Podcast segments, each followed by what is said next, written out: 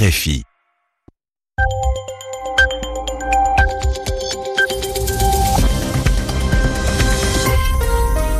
Bonsoir et bienvenue à ceux qui nous rejoignent 22h ici à Paris, 2 heures de moins en temps universel. Gilles Moreau. C'est l'heure du journal en français facile que je présente avec Sylvie Berruet. Bonsoir Sylvie. Bonsoir Gilles, bonsoir à tous. Dans l'actualité, un nouveau carnage à Kaboul, au moins 90 morts et 300 blessés. Un kamikaze a fait sauter son camion bourré d'explosifs. C'était ce matin en plein cœur de la capitale de l'Afghanistan. Attentat non revendiqué. Les condamnations sont unanimes à travers le monde. Incertitude autour de l'accord de Paris sur le réchauffement climatique. Donald Trump a menacé de se retirer. Il prendra une décision dans les prochains jours. De leur côté, la Chine et l'Europe continueront de soutenir cet accord, quelle que soit la décision américaine. En France, le gouvernement prépare la loi de moralisation de la vie politique.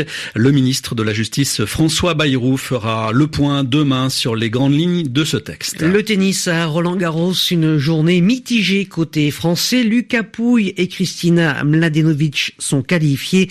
Joe Wilfried Songa, lui, est déjà éliminé. Le journal en français facile.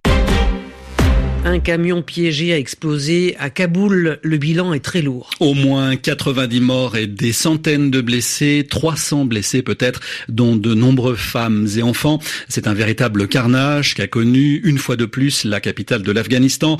Un kamikaze a fait sauter son camion bourré d'explosifs ce matin dans le quartier diplomatique de Kaboul, quartier pourtant très protégé qui abrite de nombreuses ambassades. Les précisions de Christophe Paget. Le kamikaze a fait exploser le camion à 8h30 du matin, l'heure de pointe, à un checkpoint situé près de l'ambassade d'Allemagne. L'onde de choc a été entendue dans tout Kaboul. Les vitres du quartier ont été pulvérisées et une cinquantaine de véhicules détruits. Plusieurs ambassades ont fait état de dégâts importants. Le cratère laissé par l'explosion ferait 7 mètres de profondeur. De nombreux habitants sont allés donner leur sang pour les blessés, comme le demandait le gouvernement afghan.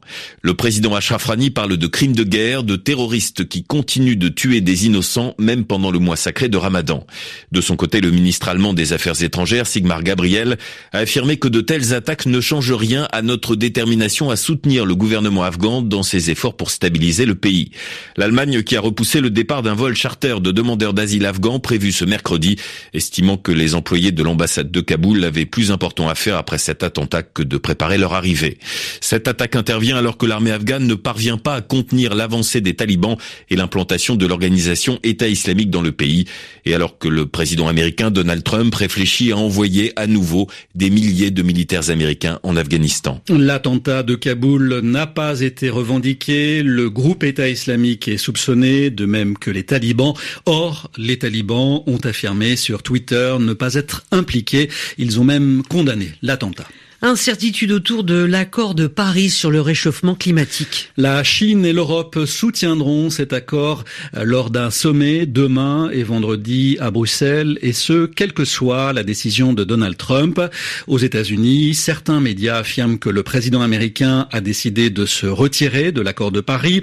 Or, dans un tweet, Donald Trump s'est contenté d'annoncer une décision dans les prochains jours. Direction la Corée du Sud avec une polémique, c'est-à-dire un débat très vite au sujet du déploiement d'un système américain d'interception de missiles. Élu il y a trois semaines, le nouveau président sud-coréen Moon Jae-in accuse son propre ministère de la Défense de lui avoir caché l'arrivée de quatre nouveaux lanceurs et il a ordonné l'ouverture d'une enquête.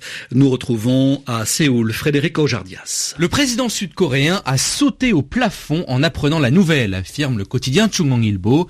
Quatre lanceurs de missiles du bouclier américain THAAD ont été déployés sur le territoire sud-coréen sans qu'il en soit informé.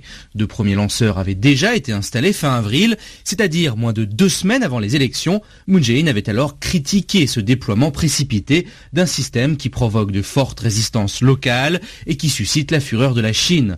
Pékin s'estime visé et multiplie depuis les mesures de rétorsion économique visant la Corée du Sud. Le président américain Donald Trump avait aussi jeté jeté de l'huile sur le feu en demandant aux Sud-Coréens de payer la facture, un milliard de dollars. Face à cette nouvelle controverse, le Pentagone a assuré que l'installation de son système avait été très transparente.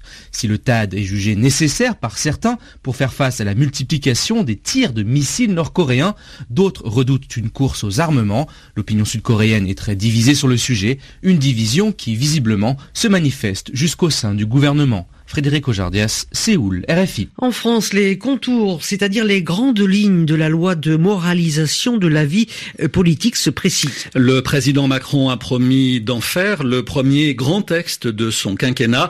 C'est son ministre de la Justice, François Bayrou, qui présentera ce texte au Parlement. François Bayrou, dans l'immédiat, fera le point demain jeudi devant la presse. Dans ce contexte, l'affaire Ferrand, du nom du ministre de la Cohésion des Territoires, fragilisé par des révélations sur un montage immobilier, fragilise aussi tout l'exécutif. Ce matin, en Conseil des ministres, Emmanuel Macron a demandé au gouvernement de se montrer solidaire. Il a aussi souligné que la presse ne devait pas prendre la place du juge. Le parti d'Emmanuel Macron obtient une victoire dans le cadre de la campagne des législatives. Le Conseil constitutionnel, le gardien de la Constitution en France, a accordé à ce parti La République en marche une augmentation du temps de diffusion de ses messages de campagne. Écoutons les explications de Raphaël Rennes. Pour attribuer le temps de diffusion des clips électoraux, la loi distinguait jusqu'à présent deux catégories de partis politiques ceux disposant d'un groupe parlementaire à l'Assemblée nationale et ceux n'en disposant pas. Le mouvement lancé par Emmanuel Macron s'estimait lésé. Pour les avocats de la République en marche, le code électoral ne tenait pas compte de l'importance que pouvait avoir un mouvement récemment créé, notamment par le nombre de candidats qu'il présente aux élections législatives ou encore par le score obtenu lors d'autres élections comme le scrutin présidentiel, bien sûr. Dans sa décision ce mercredi, le Conseil constitutionnel leur donne raison et demande au Conseil supérieur de l'audiovisuel de revoir à la hausse le temps alloué. Les partis qui n'ont pas de groupe parlementaire dans l'Assemblée sortante pourront avoir jusqu'à 5 fois plus de temps d'antenne, soit 35 minutes au lieu de 7 lors du premier tour de scrutin, 25 minutes au lieu de 5 pour le second. La décision va profiter à la République en marche, mais aussi au Front National et à la France insoumise de Jean-Luc Mélenchon, qui resteront tout de même très loin du Parti socialiste et des Républicains, qui disposent toujours respectivement de 2 heures et d'une heure 44 d'antenne sur les radios et télévisions publiques. Raphaël Rennes. Emmanuel Macron s'est rendu aujourd'hui à Saint-Nazaire. Saint-Nazaire, siège des chantiers navals STX, des chantiers qui viennent de se rapprocher du groupe italien Fincantieri. Cette ville de la côte atlantique a donc reçu la visite du chef de l'État, son premier déplacement officiel en région depuis qu'il est à l'Élysée. Une vague de chaleur s'est abattue sur la France. À titre d'exemple, la journée de dimanche a été marquée par des records de température dans plusieurs villes. On n'avait pas vu une journée aussi chaude en France depuis 70 ans. Et d'après Météo France, ça va continuer. L'été s'annonce chaud après ces températures records qui ont aggravé la sécheresse des sols, euh, surtout dans le nord-est et en Corse. Et il fait chaud pour jouer au tennis. Venons-en à Roland Garros, Sylvie, avec une journée difficile encore pour les Français. On commence par deux victoires euh, françaises, celle de Lucas Pouille dans le tableau masculin et celle de Kristina Mladenovic chez les dames. En revanche, c'est déjà fini pour Tsonga. En effet, le numéro un français Joe Wilfried Tsonga s'est incliné dès le premier tour, battu par le modeste argentin Renzo Olivo, 91e joueur mondial. Écoutons la réaction de Tsonga en conférence de presse d'après-match, battu mais pas abattu. J'aurais préféré que ça se passe évidemment autrement, euh, que je puisse continuer dans, dans ce tournoi. Maintenant, voilà, je vais pas rougir de ma défaite tout simplement parce que je me suis battu. Je me suis battu avec ce que j'avais. Quand on donne tout, on n'a rien à, à, regretter. Il m'a manqué des choses. Je suis rentré dans un match compliqué où j'avais du mal à, à faire ce que j'ai l'habitude de faire.